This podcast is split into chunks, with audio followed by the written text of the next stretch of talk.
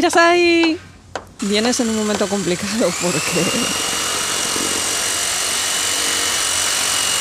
Es que como ya es verano hemos decidido hacer obras en la Izakayai. Mira, vamos para afuera, que enseguida llega Mimi y pondrá un poco de orden en todo esto. Pero mientras tanto, que suene la música. Arigato.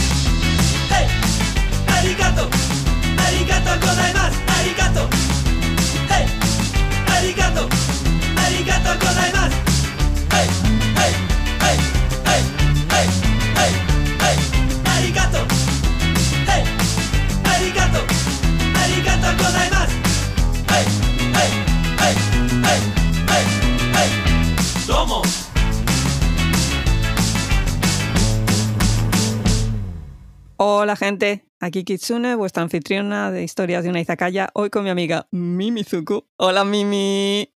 Hola Kitsune, hola gente, ¿qué tal? ¿Cómo estamos? La izakaya cumple un año el día 1 de julio. Esto es de no creer. Sí, esto es maravilloso. Esto es mucho trabajo, maravilloso. De verdad. Y yo creo que hoy podemos ir con un programa, Muy behind the scenes. sí, un explicar, ¿no? Cómo es que esto funciona cuando funciona. ¿Por qué funciona? Cómo ha sido todo esto, cómo ha sido el año. ¿Cómo ha sido el viaje? Hay momentos que uno tiene que recapitular y decir, de allí venimos, aquí estamos y vamos a ver lo que hemos hecho. Porque vaya viajecito, ¿eh? De un año.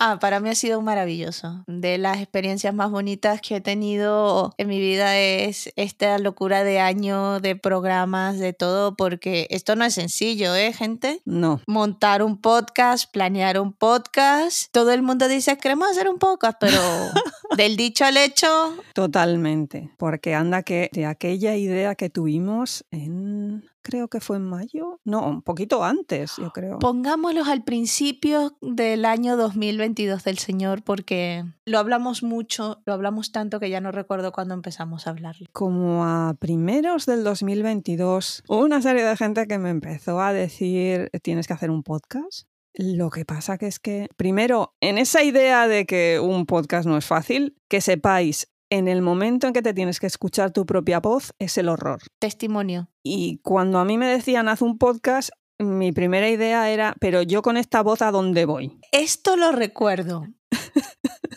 Esto tengo memoria de tener largas discusiones respecto de qué diablos estás diciendo. Y luego que yo soy una persona súper vergonzosa, aunque aquí no lo parezca. Para que yo me arranque hace falta mucho. A ver, convengamos, no es sencillo plantearse, exponerse con sus cosas buenas y sus cosas malas al público en general, con lo cual obviamente un podcast siempre te toca mucho el salirte de esa zona de y yo para qué me voy a meter en esto, Dios, si yo estoy tan tranquila aquí, hablo lo que hablo, puerta cerrada, no tengo que preocuparme de que nadie le moleste. Yo te entiendo en esas iniciales preocupaciones, pero bueno, lo importante es que salimos de esas zonas de confort, de tranquilidad y nos lanzamos. Perdona, pero cuando yo llego y te digo, ala, venga, vente, que vamos a hacer un podcast. ¿Qué? Acojona viva.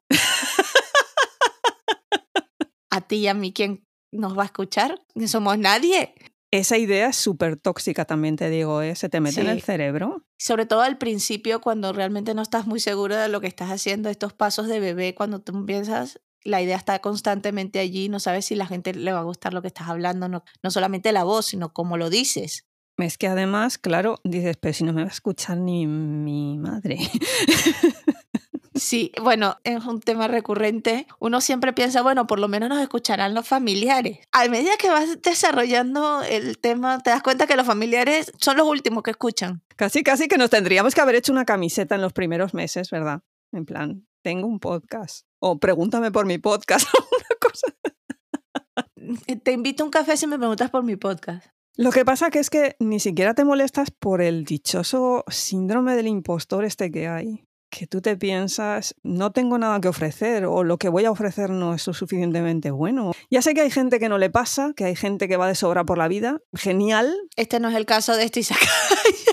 Yo creo que ese síndrome nace de querer hacer algo bien, de querer presentar algo bueno y que la gente se informe un poquito, le guste. Entonces, esa inseguridad de, ¿y si lo que yo estoy diciendo realmente no resuena y no llega o no es suficiente y tengo que hablar mucho más y tengo que profundizar mucho más? Porque encontrar el equilibrio en hablar de un tema o de temas que son intrínsecamente tan grandes, pues siempre te da un poquito de miedo, ¿no? Pero es que, claro, el planteamiento, luego para desarrollarlo, tela, porque nosotras partíamos de una base que era un poco lo que ya estábamos haciendo en sí, que era vernos las cosas y no quedarnos con lo que estábamos viendo. Antes lo comentábamos en un pequeño grupo, ahora lo comentamos con todo el que quiera escucharnos. Partíamos de, de, esa idea, pero claro, esa idea a lo mejor funcionaba para nosotras, pero ¿quién va a venir después, no? ¿Cómo lo trasladas? ¿Cómo haces que sea más o menos interesante el hecho de que las cosas no son tan básicas como las plantean y que detrás de toda historia siempre hay un trasfondo, una idea por detrás?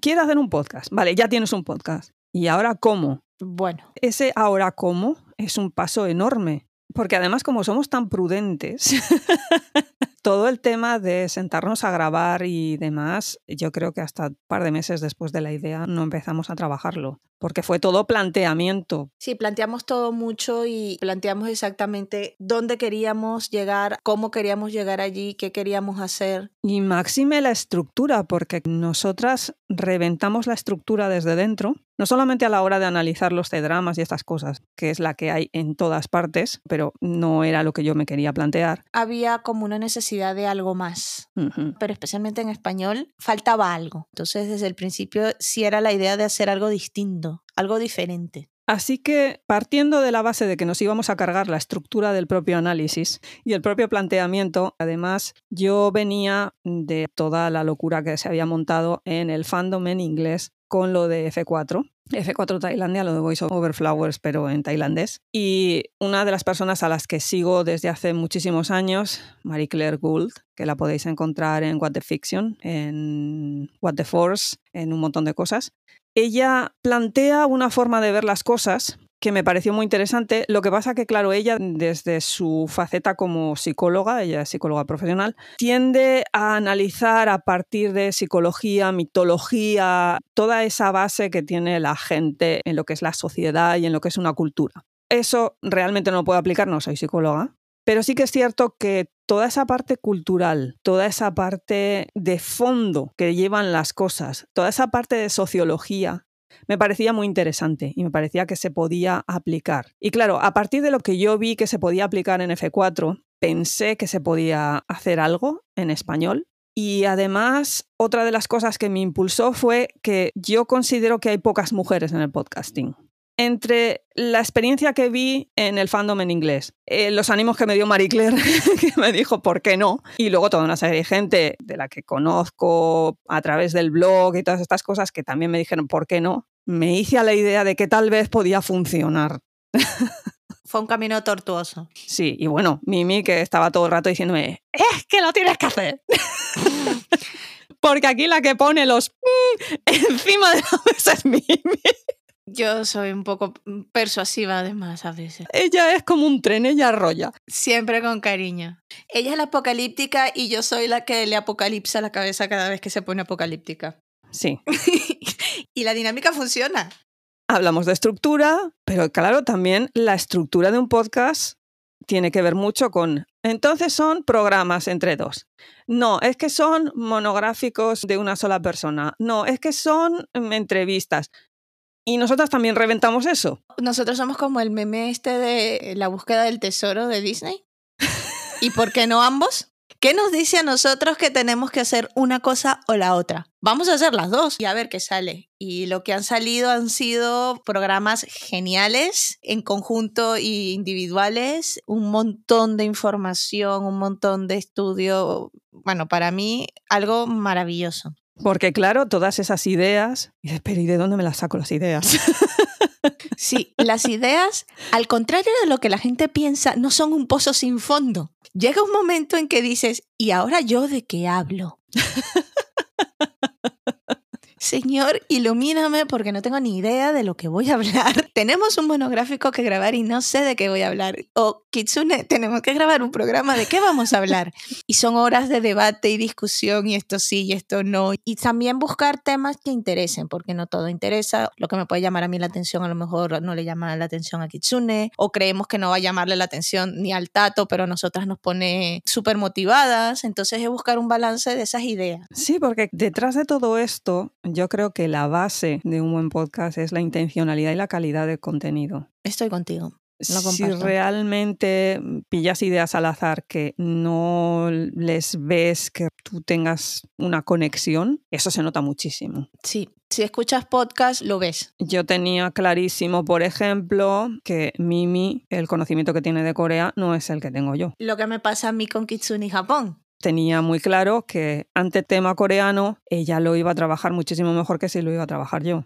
Lo cual no quiere decir que en un momento determinado, pues ella se lance con un tema japonés y yo me lance con un tema coreano. Pero tenemos que tener una conexión. Algo que nos lleve a buscar que la información que estamos dando o que queremos compartir tenga fundamento, tenga base, no sea simplemente sentarnos a hablar de nuestra opinión, que eso lo podemos hacer maravillosamente y por horas, pero decir, oye, conoce esta cultura, conoce esto, pues eso tiene que tener un, un fundamento. Desde un primer momento lo que teníamos claro es que el contenido tenía que ser de calidad. No sé si se imaginan ustedes el cariño que le tratamos al contenido. ¿Qué discutimos? Porque claro, el fin de todo esto es la persona que nos escucha, el oyente. Ustedes, queridos amigos. Cuando tú ofreces algo que has trabajado, lo ofreces porque sabes que es lo que la gente que está escuchándote se merece. Un producto bueno, se merece una información que tú sepas que realmente es buena. Y sobre todo también porque tenemos unas ideas preconcebidas, especialmente de todo lo que es asiático, oriental, que es muy difícil romperlas si no vas detrás de la cortina y si no te metes a fondo y si no estudias realmente las cosas y a lo mejor te sorprendes a ti misma cambiando criterios que tenías en, la cabeza mientras haces ese estudio para que otro vea que no todo es bueno, no todo es malo y sobre todo somos iguales. El exotismo viene de estas ideas preconcebidas, pero realmente es una sociedad bastante normalita, igual que la tuya, igual que la mía, tiene sus festividades, tiene sus claroscuros, como naciones y como conjuntos tienen su historia, y llegar a eso y trasladar eso tiene que hacerse con mucho mimo.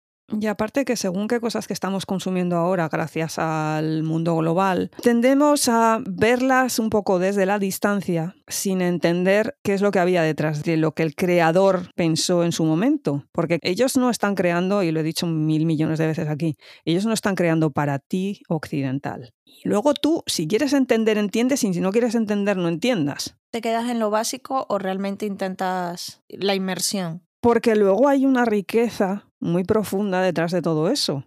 Ah, es que no tengo el tiempo para todo eso y demás. Bueno, ya estamos nosotros aquí. Para eso nosotros estamos aquí. Es nuestro trabajo. Exacto, nosotros te hacemos el trabajo y luego venimos y aparte de hablar de maromos, hablamos de estas cosas. Que de maromos hablamos mucho. También. No os creáis que aquí vamos de, o es que nosotros venimos a traerles la verdad, porque tampoco es así, porque nosotros nos acercamos a esa verdad desde nuestra propia occidentalidad, con lo cual realmente lo que es quizás una versión distinta del el mainstream, pero sigue siendo una versión. Siempre os he dicho, si sabéis de alguna cosa que sea de la persona propia de allí del país, eso es lo primero que hay que escuchar. Es la única manera de realmente conocerlo, porque nosotros siempre vamos a tener esas preprogramaciones a la hora de acercarnos a las cosas. Pero bueno, volviendo un poco al, tema este de las estructuras de los programas, también nos hemos dado cuenta de que existe un parámetro, una variable que jamás pudimos pensar que existían, que eran los programas de emergencia cualquier tipo de programación, planificación, establecimiento de temas, lo que tú quieras. Pero si hay un programa de emergencia, adiós. adiós al calendario. Ha habido dos que nos reventaron el calendario por completo, o sea que... Dos de emergencia total. Vamos a sentarnos, a, tenemos que grabar esto, esto tiene que salir ya porque Dios mío, esto es mucho, mucho para dejarlo pasar o esperar para meterlos dentro de un slot de programación que tuviésemos. Oye, pero ya que estamos en esto de recordar cosas y tal después de un año, vamos a una serie de temas que yo te quería preguntar. ¿A ti cuál te ha gustado más? Uf, Eso está difícil, ¿eh? Si te soy honesta, honesta, honesta, por algún motivo el que más resuena y el que más me gusta y el más le tengo cariño es el origen de los doramas. Tenemos programas geniales, pero para mí el del origen de los doramas siempre vuelvo a ese. Me parece que es un punto de partida maravilloso para entrar en este mundo de lo que son los C-dramas, los J-dramas, los K-dramas, los Taiwan dramas, los como quieran llamar los dramas, pero sobre todo te das cuenta de que la historia es un poco igual en todas partes, ¿no? Lo que pasa es que la forma como la desarrollan es un poco distinta. Para mí ese es el top y después no puede ser otro que nuestro maravilloso programa de Love Light the Galaxy. Es que se lo iba a decir yo. ¡Jo, lo siento! No, no, eh, que me gusta que coincidamos en ese porque es que realmente la energía de ese programa, no sé. Fue mágico. Sí. Fue la conjunción de los planetas y ese programa es espectacular. Y yo creo que fue el C-Drama, ¿eh? Porque yo recuerdo que hice con Marie Claire el programa en inglés, que madre mía de mi vida, y es que se nos llevó por delante, yo no sé, estábamos todas locas. Es que la serie regresa y vuelve a ver y te das cuenta de que la serie es muy buena. ¿Y algún otro? Uf. Tenemos muchísimos buenos. El de Año Nuevo es otro de mis favoritos. Es que con el que nos lo pasamos súper bien fue con el del bloqueo. Sí, pero es que ese se presta. El del bloqueo y el de los tan malos que son buenos. A ver, esto es un poco behind the scenes, lo que voy a decir, pero es que ustedes tienen que entender de que esta señora ha tenido que editar horas y horas de programa porque llega un momento en donde la risa es tal que no podemos hablar. Entonces, cuando estamos recordando todos estos programas, que nos gustan más, cuáles nos hemos divertido más, detrás de cámaras nosotros también tenemos otras cuestiones que nos motivan, ¿no? Hay unos que nos hemos reído muchísimo, hay unos que nos ha costado muy poco sacarlo porque es una conversación, porque la dinámica se da, y estos que está hablando ahorita Kitsune, tan buenos que son malos y el del bloqueo, es que los disfrutamos muchísimo haciéndolo. Esta pobre señora luego tuvo horas y horas de edición. No, no, no. A ver, con el que más edición he tenido que meter, pero porque nos pegamos dos horas y media hablando, fue con el de Macanay. Pero es que Macanay se nos quedó corta. Había tantas cosas que discutir de Macanay. Y yo creo que como aprendimos de Macanay, luego Till the End of the Moon, que nos podíamos haber pegado, yo no sé las de horas que nos podíamos haber pegado. O con Steri. Bueno, Steri lo, lo dividimos en dos porque decidimos que no, eh, necesitamos uno solo para fangirlear de esto. Era una necesidad imperativa. Pero claro, estamos aquí hablando de los que nos han costado menos, de los que no sé qué, de los que más edición, pero ¿cuáles nos han costado más? Para mí ese es sencillo. Kim Jong-un, nacida en 1982. Se te nota.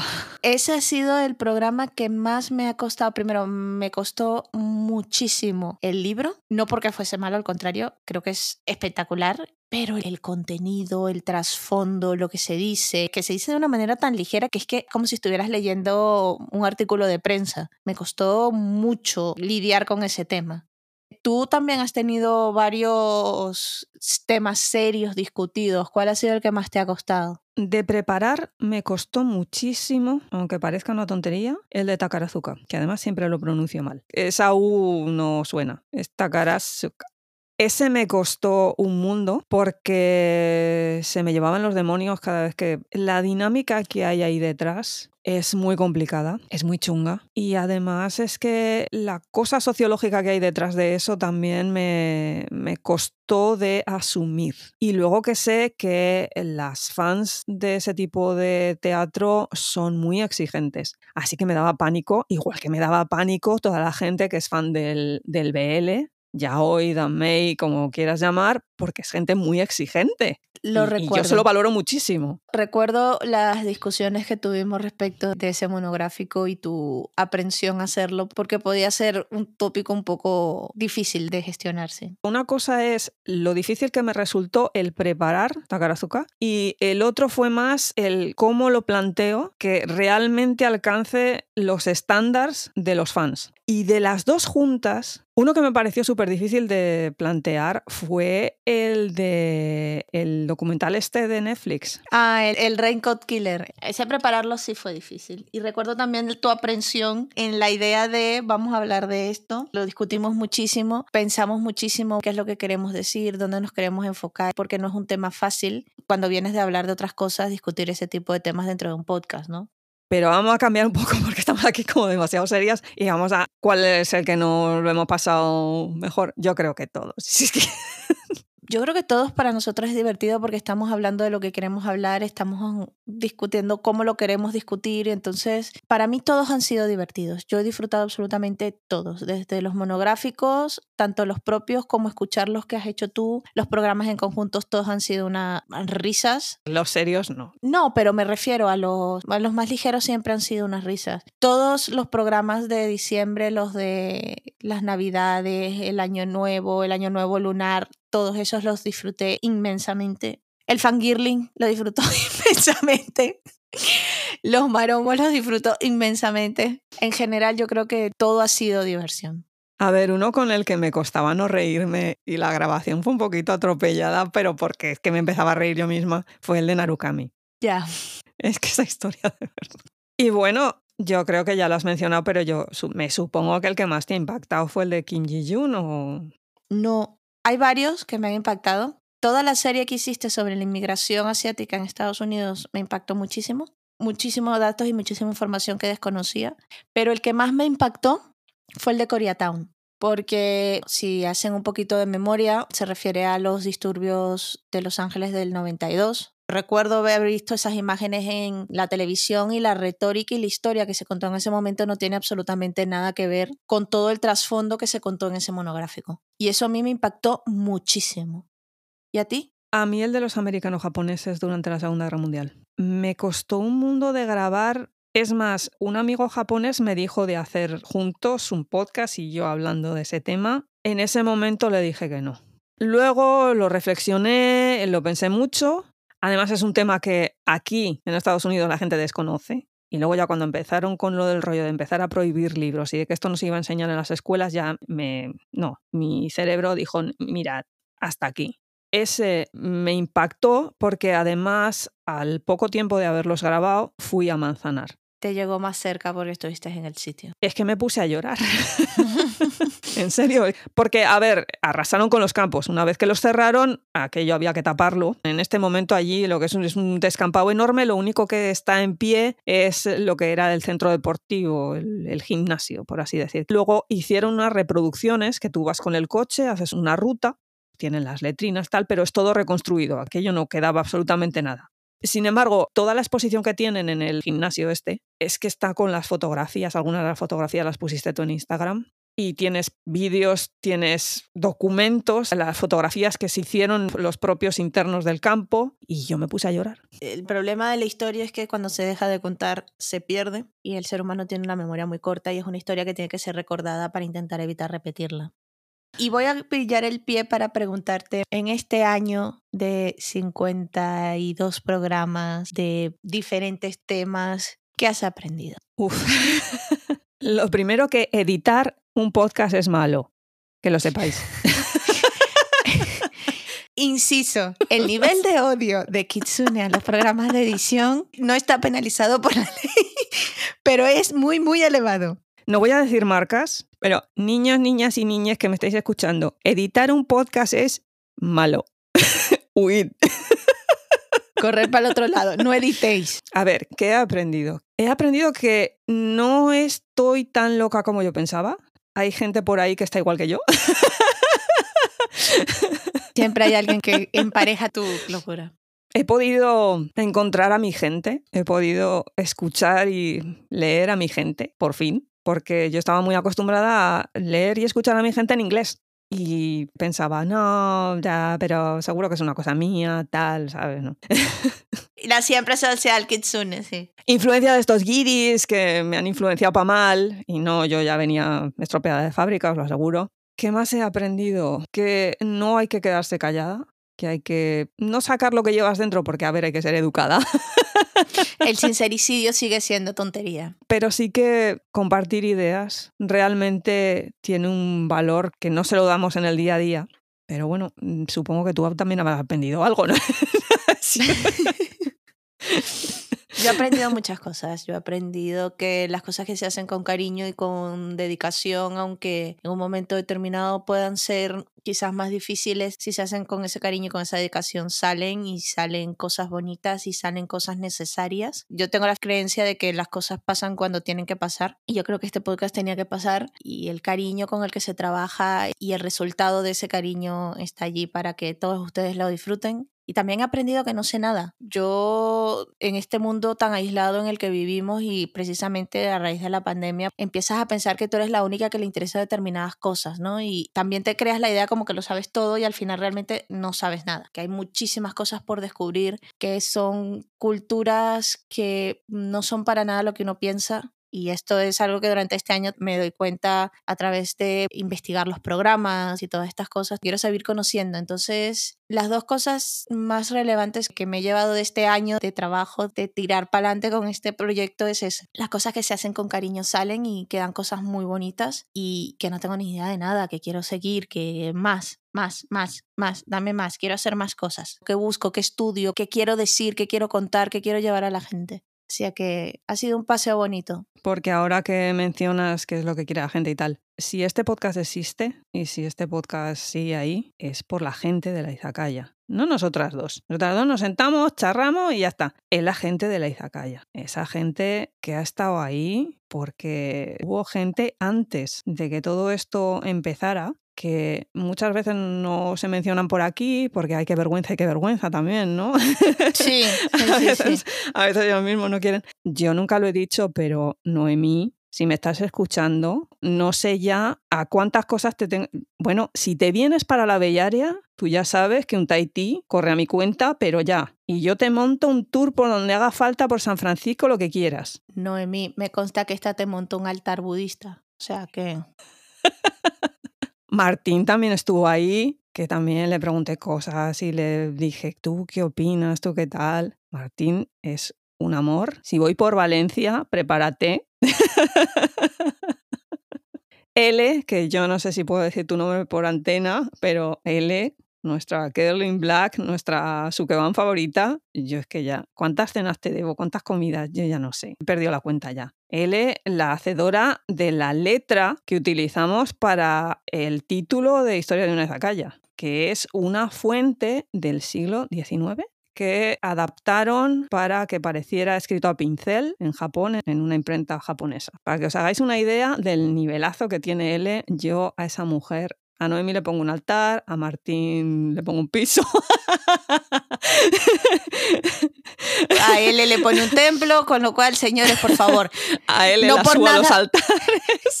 No por nada, pero el presupuesto da para lo que da el presupuesto. poneros todos de acuerdo para que el piso, el templo y el altar estén todos en el mismo sitio. Vais a tener que hacer una especie de sindicato, una cosa, una agrupación, una peña, un algo, porque que no me va a dar la vida. El presupuesto llega donde llega el presupuesto. No podemos montar las tres cosas. Es que esto no puede ser. bueno, y espera, espera, espera. El grande, el único, Sojiro, que no me olvide de él. En el Izakaya Sojiro siempre tendrá su mesa específica. Y luego a medida que avanzaron los programas, toda esa gente que ha ido llegando y que es maravillosa, Rotsuko, nuestra Rosita maravillosa. Oh, Lady Rotsuko, que las queremos mucho. Begoña, anda que. Bueno, Begoña. Begoña es nuestra relaciones públicas principal y más querida. Kia en la sombra, porque solamente está por Discord. ha habido gente también que ha llegado un poquito ya más hacia el final. Está Paloma en Evox, que nos ha puesto un par de comentarios y tal. Muchísimas gracias, de verdad. Y no sé, es que hay toda una serie de gente, ¿no? Que yo no me conozco a la gente de Instagram, tú, supongo que tú te la conoces. Saritas. Ay, Sarita, sí, sabes quién eres, que te queremos un montón.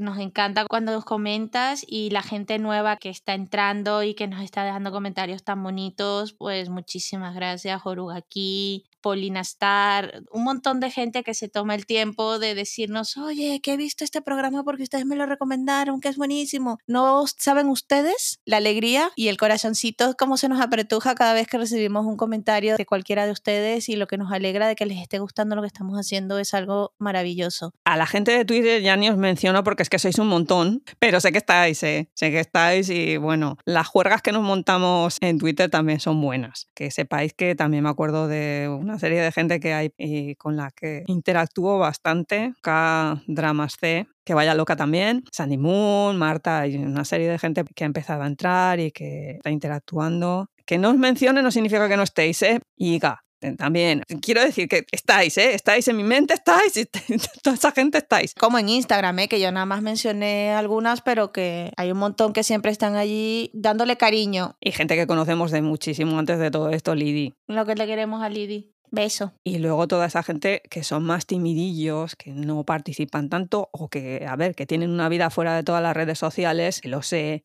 Ideas de Seta, Seila, que yo sé que estás ahí y tú entras cuando puedes y como puedes, que yo lo sé. Y sí, como me plante en Madrid, San Ginés al asalto, nos vamos las dos, que lo sepas. Y que también se les quiere a esta gente tímida que a lo mejor no se manifiesta, pero que está allí constantemente escuchando los programas y dándoles a like. Que sabemos que estáis. Aparte de los internacionales, que sé que nos escuchan muchísima gente en Estados Unidos, Gente de México es que es increíble. Un besazo enorme a la gente de México. Bueno, Perú.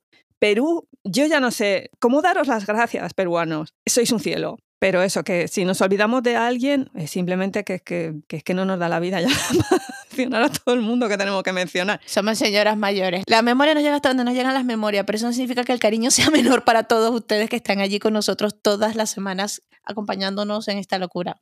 Y como somos señoras mayores, vamos a avisar de una cosa. Vamos a tomarnos un descanso. Son 52 programas. Yo creo que para que la gente se los vuelva a escuchar van bien. Especialmente que ahora que empieza el verano, acordaros que Kitsune ya nos dio al principio del año las nueve recomendaciones para hacer un japonés en verano. Así que nos vamos a tomar un descanso. Son vacaciones veraniegas absolutamente planificadas. Tranquilidad. No os estamos abandonando, no os estamos dejando en la ofrandad absoluta como nos dejan algunas series y que sepáis que volvemos el 1 de septiembre. Aquí como el colegio, nos vamos de vacaciones de verano. ¿Qué falta nos hace? Ciertamente. Ambas tenemos una vida. Parece que no, pero sí. Sacar un programa a la semana, eso cuesta lo que cuesta, ya lo hemos dicho, y necesitamos parar un poquito porque la vida de cada una y los proyectos personales. Así que, Mimi, tú algún proyecto personal que puedas aquí decir que tengas así que... Tengo uno, pero me lo guardo para el regreso, para sorprender a todos los que estén con nosotros de vuelta aquí en el programa. Vale, entonces ese proyecto personal no hablamos de él. en todo caso, proyecto personal, descansar. Sí, ese es el principal proyecto personal. De, últimamente es mi único proyecto personal y buscar más temas y buscar más ideas y buscar más cuestiones que traer para esta pequeña Isacaya. Tenemos que refrescar la temática un poquito ya también, ¿no? Sí. Todo si así lo permiten los señores de los C-dramas y no nos ponen otra vez dramas de emergencia y tenemos que salir corriendo. Eh, sí, esa otra también. Pero bueno, todo eso nos lo iremos apuntando y entonces lo iremos preparando y a partir de septiembre se lo traemos ya todo elaborado, todo ya. Y, y así no es de emergencia, que entonces vamos como súper atropelladas y como súper fangirleadas, que no es plan. Nos pueden las hormonas de señoras mayores. Sí, sobre todo de señoras mayores.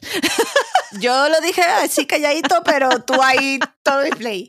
Yo no sé. A ver, sí sé, porque tengo que preparar un montón de cosas y tengo que hacer un montón de cosas también. Quiero aprender algunas cosillas.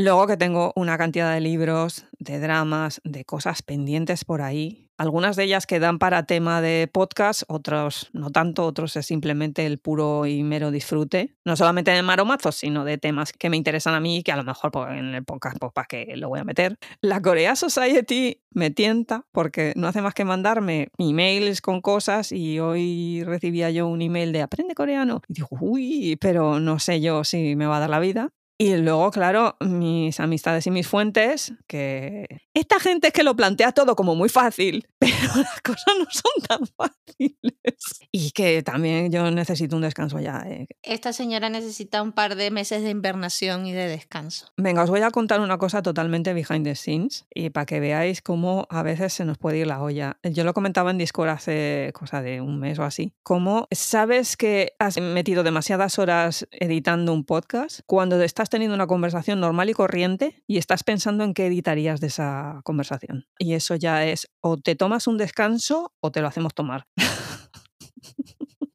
Un- volver a las cositas que me apetecen simplemente por porque sí. Maromazo porque sí. Serie porque sí. Libro porque sí.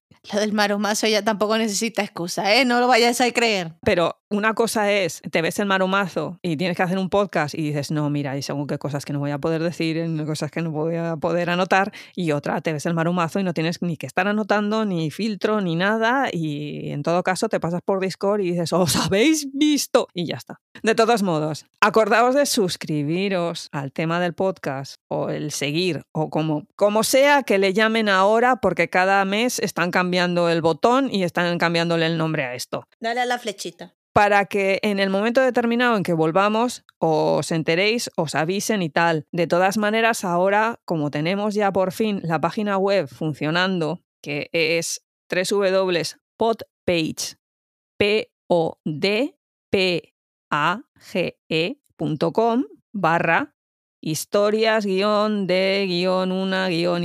Bueno, eso, tranquilidad en los perfiles y en las cosas va a estar y creo que también en cualquier servicio de podcast me parece que luego sí que sale.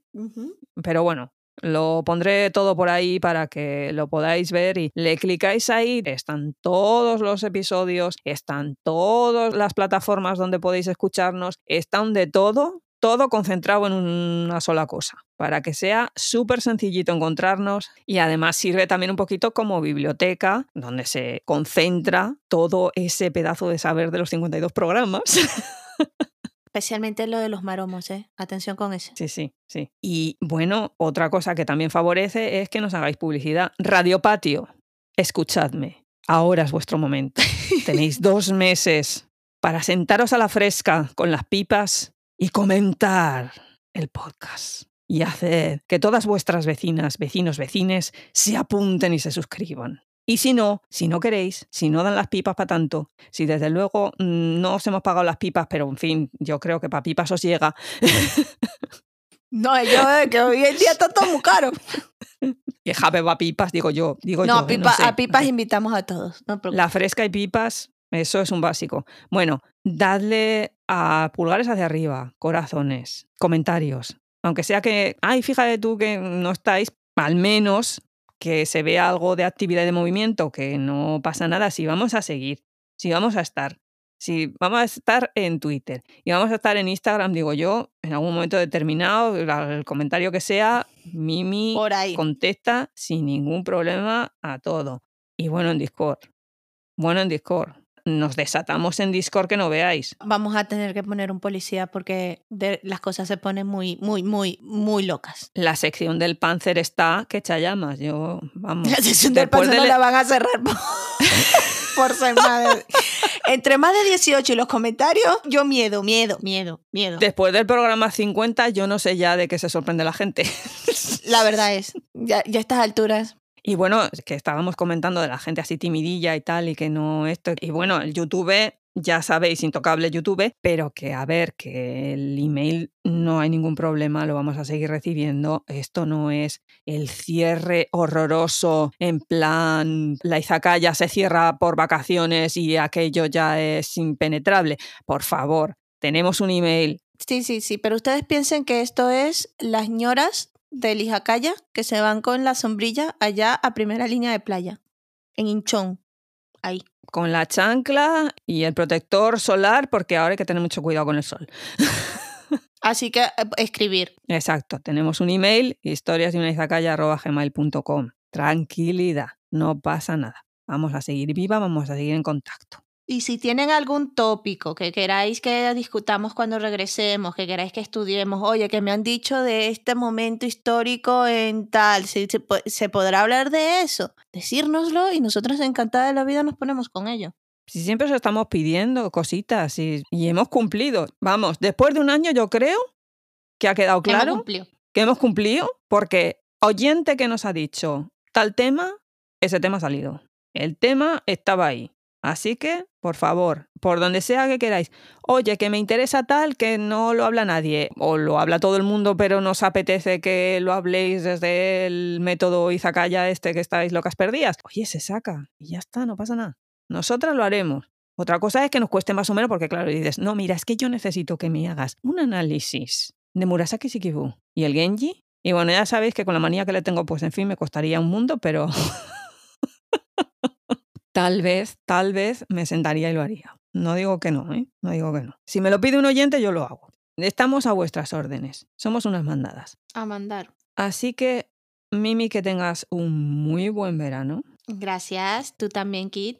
Disfruta y pásalo muy bien que logres relajarte, descansar. y traer cositas nuevas. Sí, y que me encuentres temazos, que yo sí, sé que vas a venir con temazo. Esta mujer, el día uno, tal vez no, porque tendrá que recuperarse, pero nos va a venir con un temazo. Yo no digo nada y lo digo tú. Ahí lo dejo. Sorpresa, sorpresa. Pero mucha. Yo en septiembre estaría con una oreja bien pegada al podcast porque va a traer un temazo que yo me quedé en shock. Así que pasad también un buen verano. Ya sabéis, tenéis ahí los 52 episodios. Hacednos propaganda, que somos pobres de pedir. y bueno, sin mucho más que añadir, cuidaos mucho, gente. Cuídense, un beso enorme. Bye bye. Janet.